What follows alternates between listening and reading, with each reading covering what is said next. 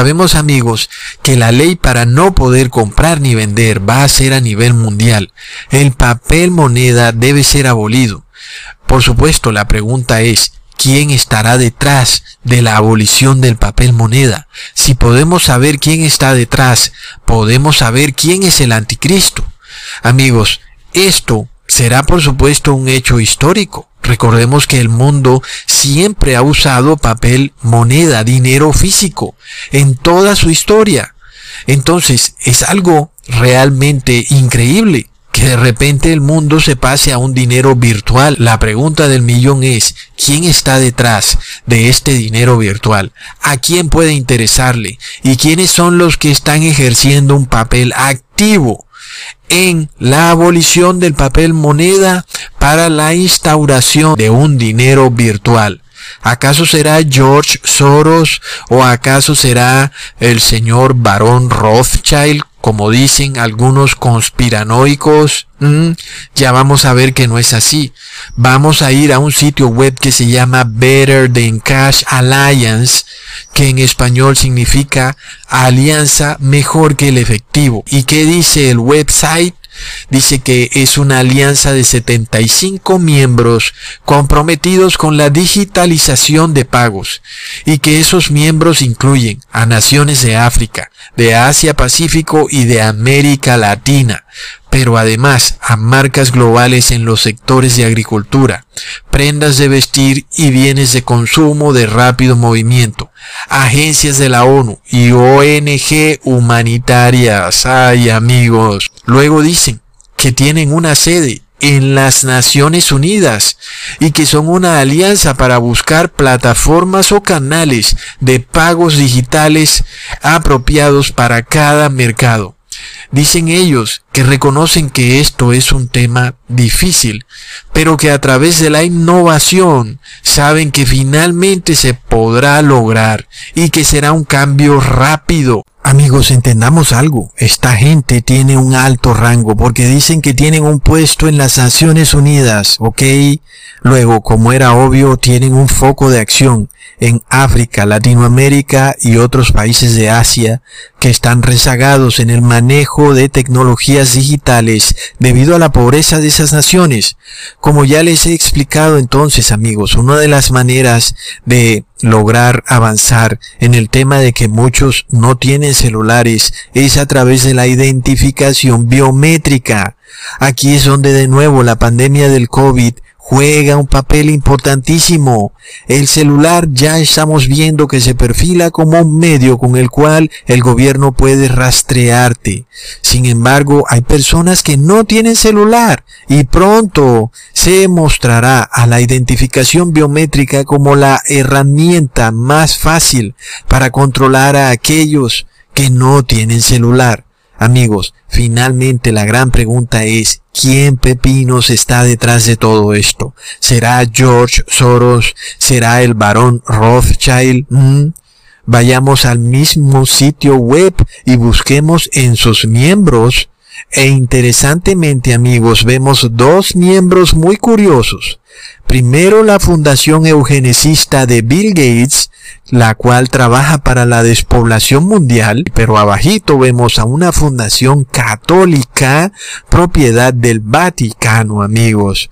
Luego yo le hago una pregunta a esta doctora llamada Chinda Brandolino, quien anda por ahí dando entrevistas por todo YouTube diciendo que las vacunas son una agenda de la ONU, y vemos aquí a la Iglesia Católica trabajando mancomunadamente con la Fundación Bill Gates.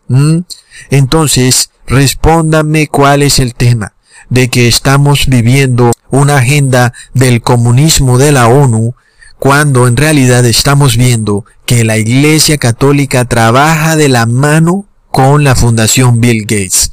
Así que a nosotros no nos van a meter cuento. Y si nosotros aún tenemos duda de que esta fundación es apoyada directamente por el Papa Francisco, les voy a mostrar directamente el portal web de esta fundación y vamos a ver que además de buscar abolir el papel moneda, también tienen un completo apoyo del Papa Francisco, ¿ok? Así que estas fundaciones católicas no andan por ahí trabajando como rueda suelta. Por favor, amigos.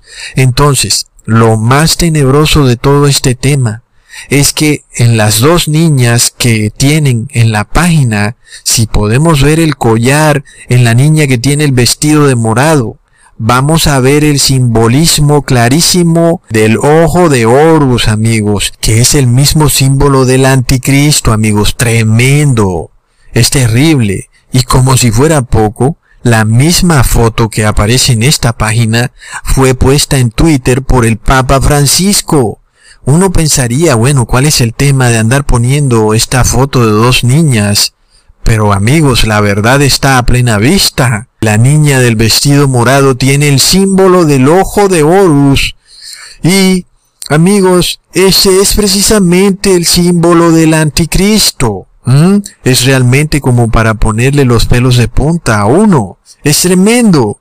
Es decir, no sé qué más prueba puede querer alguien. Ahora yo pregunto, ¿dónde está George Soros o dónde está el barón Rothschild? En todas estas alianzas y en todos estos movimientos que buscan que el mundo abandone el papel moneda, es que amigos tenemos que abandonar todos estos youtubers que vienen de la masonería eclesiástica tratando de desviar la atención de quién es el verdadero anticristo y de llevarla a George Soros, a los Rothschild, a las trece familias Illuminati y hasta a Bill Gates. Amigos, cuando vemos que Bill Gates hace lo que le diga la iglesia católica, ya vimos que Bill Gates confesó que su familia es católica.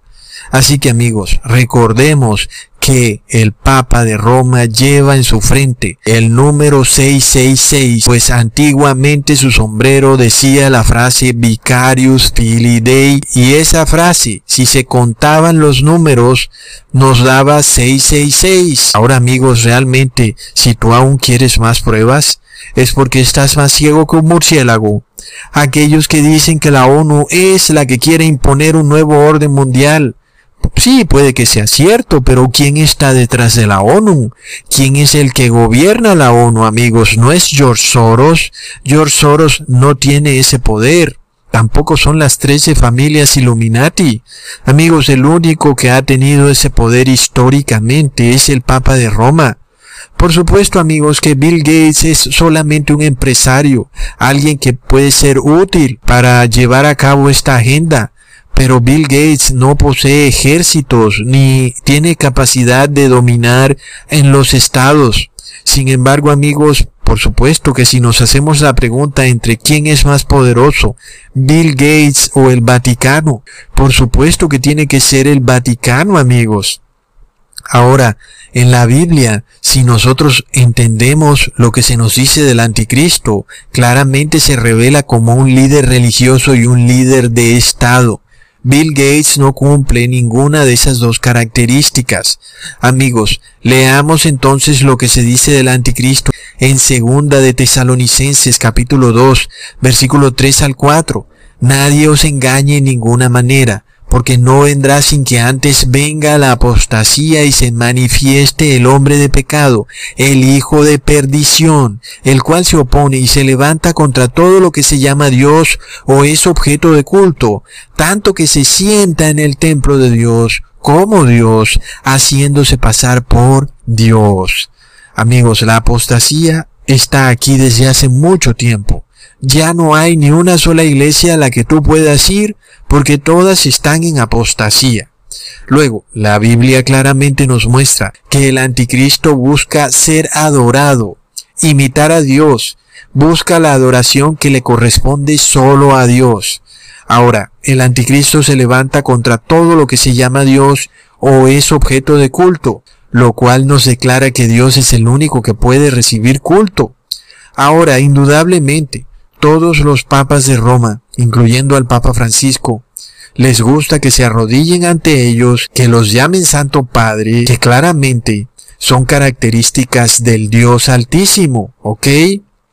Entonces, esto nos muestra que el Papa de Roma cumple la característica de un líder religioso que desea la adoración que solo le corresponde a Dios.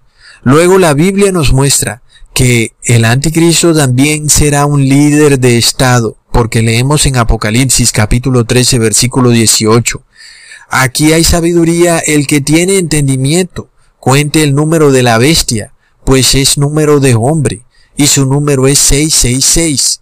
Así que ya sabemos amigos que el anticristo es un hombre, la bestia es un hombre, pero es un hombre que tiene el poder del Estado. Leamos en Apocalipsis capítulo 13 versículo 2. La bestia que vi era semejante a un leopardo, sus pies como de oso y su boca como boca de león. Y el dragón le dio su poder y su trono y grande autoridad. Ahí está clarísimo. El dragón nos simboliza a Lucifer, y el poder, autoridad y trono de Lucifer son las naciones. Y Lucifer le da ese poder a la bestia, porque obviamente la bestia es un líder político que tiene capacidad para mandar, para gobernar a las naciones. Recordemos lo que Lucifer le dijo a Jesús en Lucas capítulo 4, versículos 5 al 8, y le llevó el diablo a un alto monte, y le mostró en un momento todos los reinos de la tierra, y le dijo el diablo, a ti te daré toda esta potestad y la gloria de ellos, porque a mí me ha sido entregada, y a quien quiera la doy. Ahí lo tenemos. Los reinos del mundo le pertenecen al demonio. Por obvias razones, los gobiernos, las naciones le pertenecen al demonio. Así que amigos, cuando vemos a una fundación que está constituida mayormente por naciones, pero también amigos, por una fundación católica que busca la eliminación del efectivo, vemos amigos esta alianza entre naciones y la Iglesia Católica y el Papa de Roma. Amigos, yo no sé qué más prueba pueda alguien querer. Aún alguien puede decir que las naciones islámicas no aceptarán la marca del Papa de Roma, pero vemos que una nación islámica hace parte de esta alianza, amigos.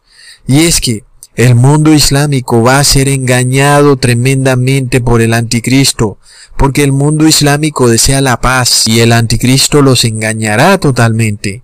Y ahí, amigos, es cuando veremos que el mundo islámico también recibirá la marca de la bestia, buscando la paz y la tranquilidad. Después de que el mundo reciba la marca de la bestia, incluyendo a los países islámicos, se van a dar cuenta del error que cometieron amigos, y ahí es cuando se va a desatar el infierno en esta tierra, porque estas naciones islámicas se van a venir con toda su furia.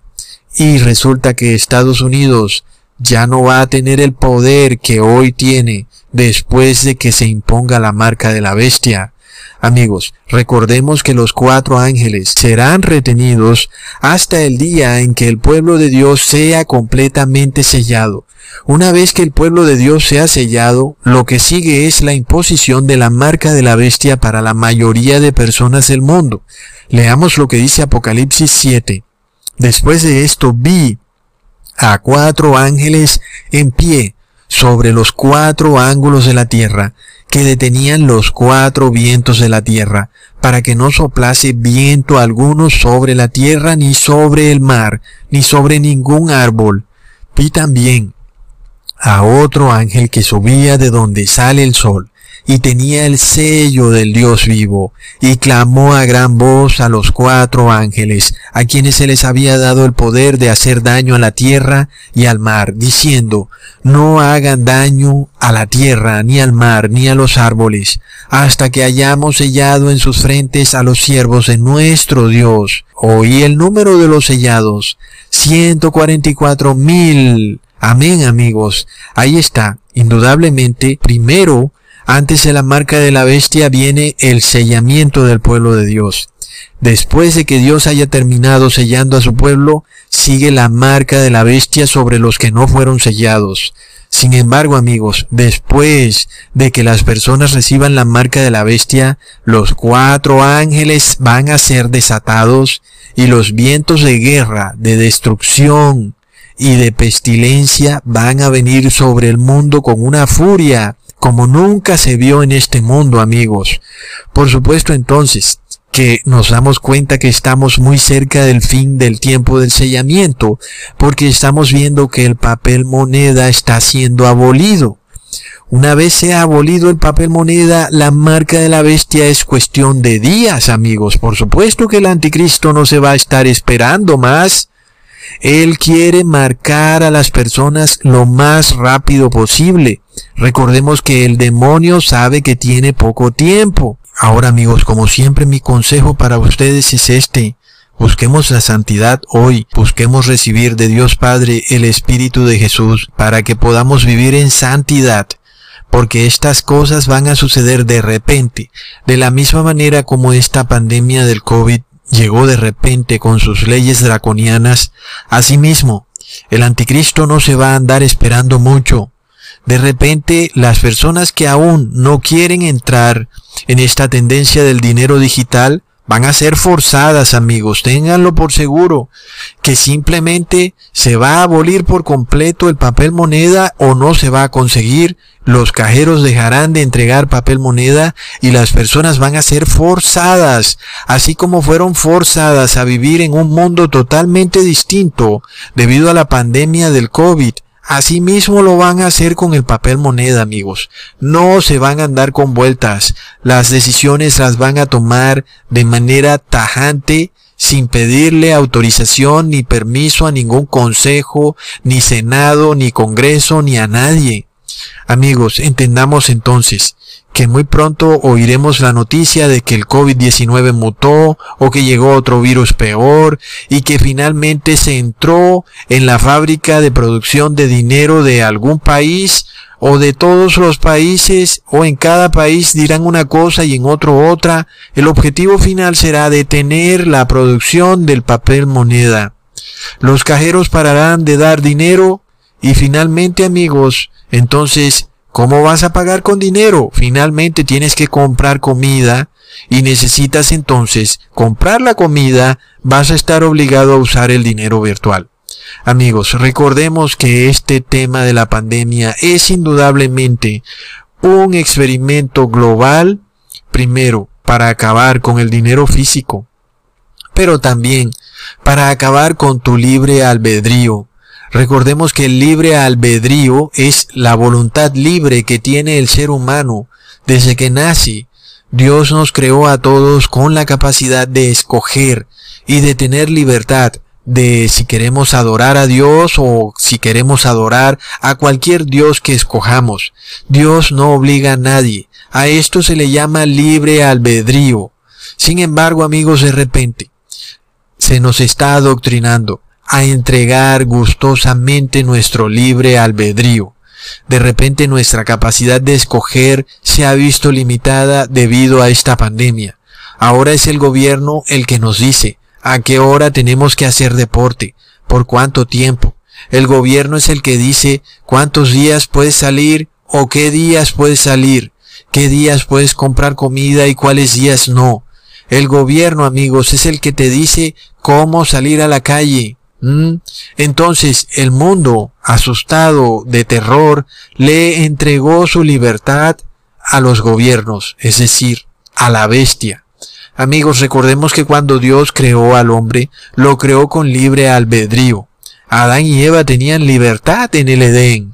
Por esto Dios les dijo que no comieran del fruto, porque tenían libertad de comer del fruto. ¿Ok? El libre albedrío se nos presenta como esa capacidad de elegir. Adán y Eva eran libres de elegir y eligieron comer del fruto. Ahora muchos dirán que eso no es elegir, que realmente eso es obligar porque fueron castigados. Pero recordemos que cuando tú te quedas de huésped en la casa de un amigo, Tú te quedas en esa casa por decisión libre y espontánea, ¿verdad? Pero eso no implica que tú vas a desconocer las reglas de la casa de tu amigo. Tú no andas dándole patadas a las sillas en una casa ajena, ni tiras tu ropa por todos lados cuando estás de huésped en esa casa, ni andas pisoteando el piso con tus zapatos sucios. Tienes respeto porque no es tu casa, es la casa de tu amigo. De la misma manera, aunque nosotros tenemos libre albedrío, tenemos que guiarnos por una serie de reglas que Dios creó. Es su casa. Nosotros tenemos libre albedrío, pero tenemos que sujetarnos a las reglas del dueño de la casa. El anticristo, amigos, por otro lado, pretende abolir el libre albedrío. Él pretende obligarte. Es más, si tú no quieres obedecer al anticristo, él ni siquiera te permite salir de la ciudad. Así que tú o le obedeces al anticristo o te vas preso. Él no te va a dar más opciones. El anticristo va a hacer lo imposible para que tú lo adores. El anticristo no te va a permitir comprar tiquetes de bus o pagar la taquilla a las afueras de la ciudad. Y esto lo estamos viendo clarísimo. Con el anticristo no hay libre albedrío. Una de las cosas que se está logrando con esta pandemia es que tú rindas y cedas tu libre albedrío. Que el gobierno sea el que te diga cómo, cuándo, dónde y por qué. Tú ya no vas a escoger. Es el gobierno el que te dice. Así que amigos, estamos viendo cómo un hombre, es decir, el anticristo, pretende robar el primer regalo que Dios Padre le dio a la raza humana, y es la libertad. Cuando digo libertad, me refiero a la libertad de adorar. Alguien pensará que Dios no nos creó totalmente libres cuando castigó a Adán y Eva por su pecado. Pero el problema es, amigos, que cuando Adán y Eva pecaron, perdieron su libertad, se hicieron esclavos del pecado, peor aún, esclavos de la muerte. Finalmente, amigos, Dios es todo menos pecado y Dios no puede estar al lado del pecado. Algunas personas se molestan porque Dios permitió que Adán y Eva pecaran. Pero es que Dios no obliga a nadie a que lo adoren. Dios estipula unos reglamentos y unas leyes, y tú debes adorar a Dios guardando sus leyes y sus reglamentos.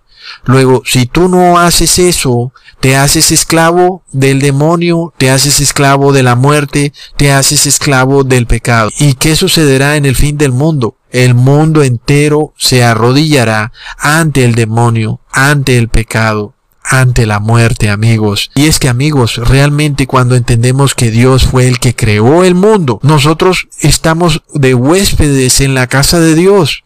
Él quiere tratarnos bien, quiere hacernos bien, quiere que estemos bien, pero tenemos que guiarnos por las reglas del creador del mundo.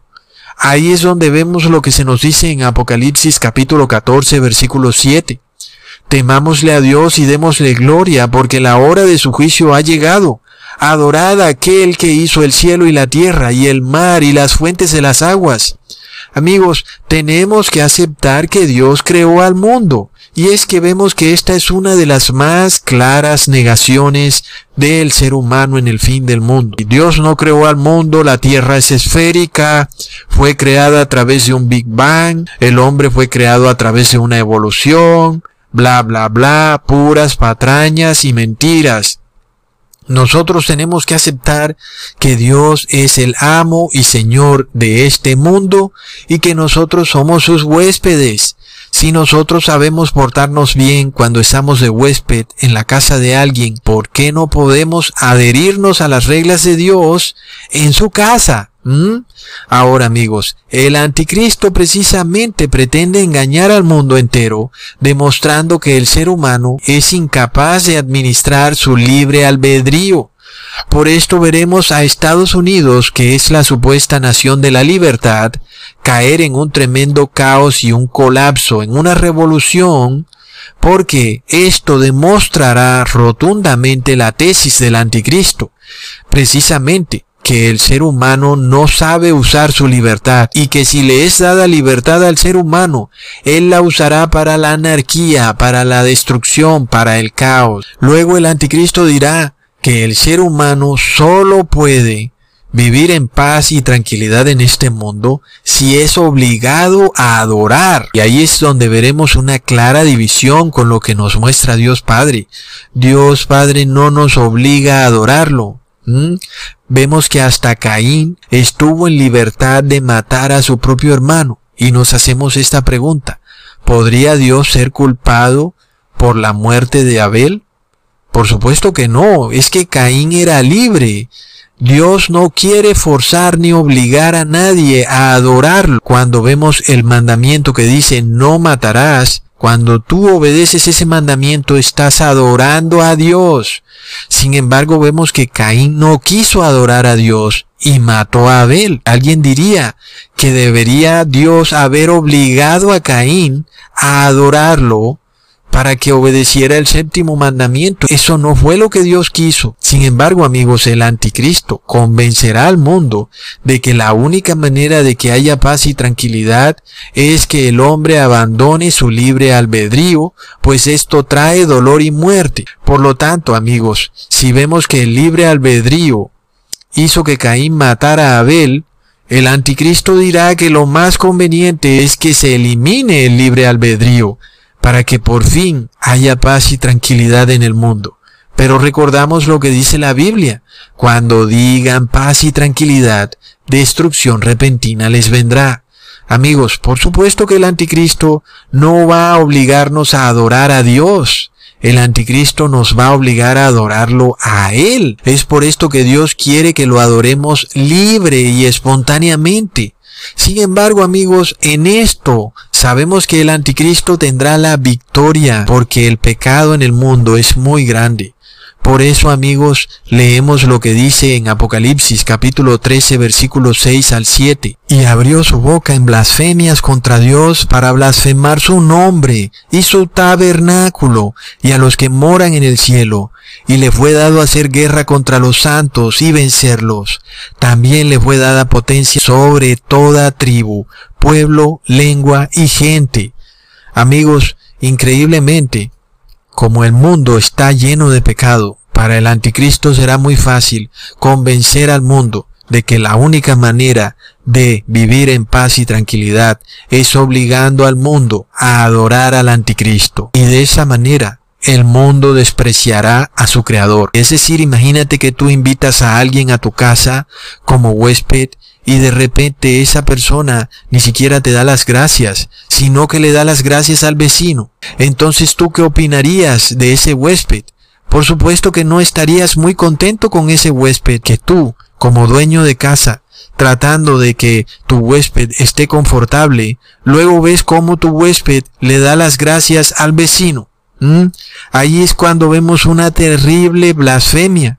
Y hablamos de nuevo de la blasfemia contra el Espíritu Santo. Y es que amigos, el común denominador de muchas personas es ver a Dios como un ser malo porque castiga el pecado y porque no permite que las personas pequen y que el verdadero libre albedrío es poder pecar libremente y aún que Dios nos permitiera vivir eternamente. Pero basta nada más echarle una mirada al mundo, basta nada más mirar lo que hizo Caín con Abel.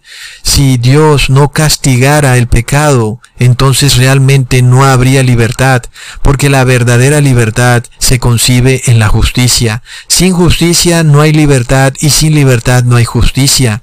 Por supuesto que una de las condiciones para que haya libertad es que haya justicia, porque en un país donde no hay justicia, tampoco hay libertad.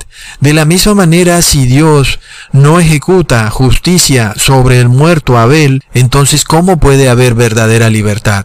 Finalmente Caín tendría que ser el emperador al cual todos tendrían que obedecer, porque de lo contrario Caín mataría a todo el que quisiera, y así cada persona pudiera matar al que quisiera y cada quien pudiera subyugar al que le diera la gana. Y de esta manera en el mundo habrían dictadores por todas partes y dictadores subyugados a otros dictadores. Finalmente vemos que en el pecado sí hay esclavitud y Dios no quiere la esclavitud para nosotros. Dios quiere que tengamos libre albedrío. Sin embargo, amigos, curiosamente el anticristo pretende eliminar el libre albedrío, básicamente porque Él ordenará al mundo que lo adore. Es tremendo. Ahí vemos amigos que, por supuesto, no hay justicia y tampoco hay libre albedrío, no hay libertad, porque en el pecado no hay justicia y cuando se adora al anticristo, cuando se obedecen sus leyes y sus decretos, por supuesto que ahí hay pecado, y entonces ahí no hay justicia. La verdadera justicia solo la tiene nuestro Dios Padre. Nosotros, por tanto, no podemos querer vivir en un mundo donde podemos pecar y que no haya justicia. Por eso nosotros, si queremos ser verdaderamente libres, tenemos que ser verdaderamente justos. Cuando vemos el clamor de las personas, por ejemplo, de raza negra, quejándose sobre la esclavitud, pero la verdadera esclavitud del ser humano es el pecado. Donde haya pecado hay injusticia, donde hay injusticia hay esclavitud. Mientras nosotros queramos ejercer nuestro libre albedrío en pecado, ahí no hay libre albedrío jamás. Dios es el único que se revela capaz de darnos libre albedrío. ¿Por qué? Porque con Dios hay justicia. La verdadera justicia es la verdadera libertad. En una nación donde no hay justicia, no hay libertad. Y lo estamos viendo clarísimo, amigos. Vemos cómo estas leyes draconianas, injustas, en las cuales tú eres obligado a hacer cosas en contra de tu conciencia, en donde te dicen a qué hora salir, cómo salir, cuándo salir, cuándo hacer deporte. Son cosas que ya quieren meterse dentro de tu conciencia. El Estado pretende inclusive decirte a qué hora hacer deporte y cuánto tiempo hacer deporte. Por supuesto que yo no estoy llamando a nadie a rebelarse contra lo que dice el Estado, porque nosotros buscamos la verdadera libertad y esta verdadera libertad está en la obediencia. Nosotros no tenemos problema en que el Estado pretenda imponer estas leyes draconianas. El problema para nosotros está cuando el Estado pretenda imponer leyes encaminadas a adorar al anticristo. Ahí sí tenemos un inconveniente grande, no porque querramos derrocar a ningún gobierno, sino porque entonces tendremos que huir de un mundo que ha cometido una blasfemia imperdonable y que lo único que le sobreviene serán las siete últimas plagas, un mundo que rechazó la justicia y que rechazó la libertad y que prefirió adorar a un ser humano, el anticristo, en vez de adorar al Dios verdadero y omnipotente. Amigos, ¿no es eso una terrible blasfemia? Y en verdad, amigos, cuando esto suceda, creo que no quedará más nada por decir porque básicamente veremos cómo las personas preferirán esclavizarse al pecado que ser libres con Dios. Para ellos, estar con el verdadero Dios es vivir en esclavitud. ¿Cómo pueden entonces algunas personas decir que Dios tiene que salvar a todo el mundo? Cuando el mundo rechaza a Dios, ¿qué pasaría si Dios se llevara a todo el mundo al paraíso? Lo que va a ocurrir es que estas personas van a ser miserables, porque para ellos no hay felicidad en la libertad, para ellos no hay felicidad en la justicia. La mayoría de las personas tienen felicidad en la esclavitud y en el pecado. Dos cosas que son totalmente contrarias a Dios, que el libre albedrío concebido por muchos como algo que Dios realmente no hizo que Dios en verdad hizo al hombre esclavo y que Dios sabe todo y que debido a que Dios sabe todo, realmente el hombre no es libre. El hecho, amigos, de que Dios sepa todo no quiere decir que no seamos libres. Hoy tú puedes decidir si quieres ser santo o si quieres pecar. Tú puedes decidir si reposas en domingo o reposas en sábado. Tú puedes decidir si adoras a la Trinidad o si adoras a Dios Padre en nombre de Jesucristo su Hijo. Son decisiones que tú puedes tomar libremente y espontáneamente. Ahora, claro que tú dirás, Ecusatón, entonces no voy a poder trabajar porque en ninguna empresa reposan en sábado. Pero serás libre y tendrás justicia. Ahí es donde está precisamente el problema. ¿Qué es más importante para ti? ¿El dinero o la libertad y la justicia. Ahí vemos qué es lo que está ocurriendo con el mundo. El mundo prefiere perder su libertad, perder la justicia, estar encerrado en sus casas, con tal de tener salud. Y sin embargo, amigos, los verdaderos cristianos preferimos tener libertad y justicia antes de la salud. Para nosotros lo primero es la libertad y la justicia. Nosotros por supuesto no la vamos a conseguir a través del Estado. El Estado jamás podrá darnos libertad y justicia, jamás amigos. Aquel que así lo crea, se engaña. El único que puede darnos libertad y justicia es Dios. Nosotros, por tanto, del gobernante y del Estado no exigimos nada, aunque Él quiere todo de nosotros. Quiere que le paguemos el 90% de los impuestos y aún quiere más, aún quiere decirnos a qué hora tenemos que salir a hacer ejercicio, aún quiere decirnos a quién tenemos que adorar y cómo tenemos que adorarlo. Amigos, hay cosas que realmente no van a ser negociables. Pronto el mundo acabará con el papel moneda para establecer un dinero virtual con el único objetivo de poder esclavizar a la raza humana de manera global, en donde se pase una ley en la cual tú no puedas comprar ni vender, a menos que te hagas esclavo. Y vemos amigos que nosotros vamos a tener que tomar una decisión radical nosotros preferimos la justicia y la libertad que solo Dios puede darnos. Tal vez el Estado quiera despojarnos a nosotros de todos nuestros derechos. Sin embargo, nosotros sabemos que a Dios nadie puede despojarlo de sus derechos. Nadie puede. Y Dios Padre es libre de ejercer su derecho, así en el cielo como en la tierra. Por lo tanto, el hombre no puede evitar que adoremos a Dios Padre en espíritu y en verdad, porque es un derecho de Dios, ¿ok?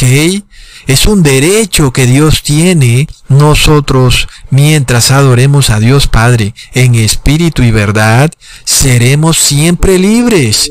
Nunca seremos esclavos y tendremos verdadera justicia, aun y cuando el mundo no nos haga justicia. Dios nos hará justicia. Y esta justicia, amigos, será una justicia eterna. Y esa es la justicia que queremos, no la justicia del mundo, que hoy dice una cosa y mañana dice otra. La justicia de Dios es eterna, amigos. Por esto, nosotros no tenemos miedo a lo que viene, porque Dios tiene un derecho.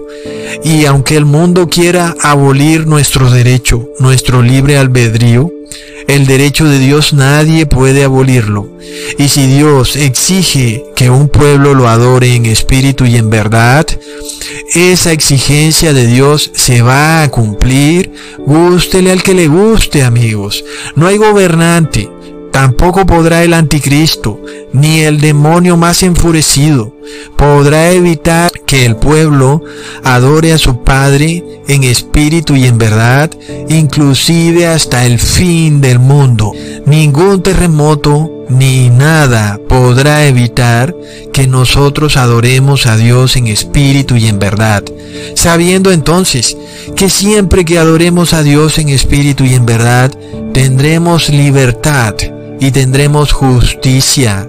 Y esta libertad que nosotros tenemos, el mundo no la puede arrebatar, porque es una libertad que viene de Dios.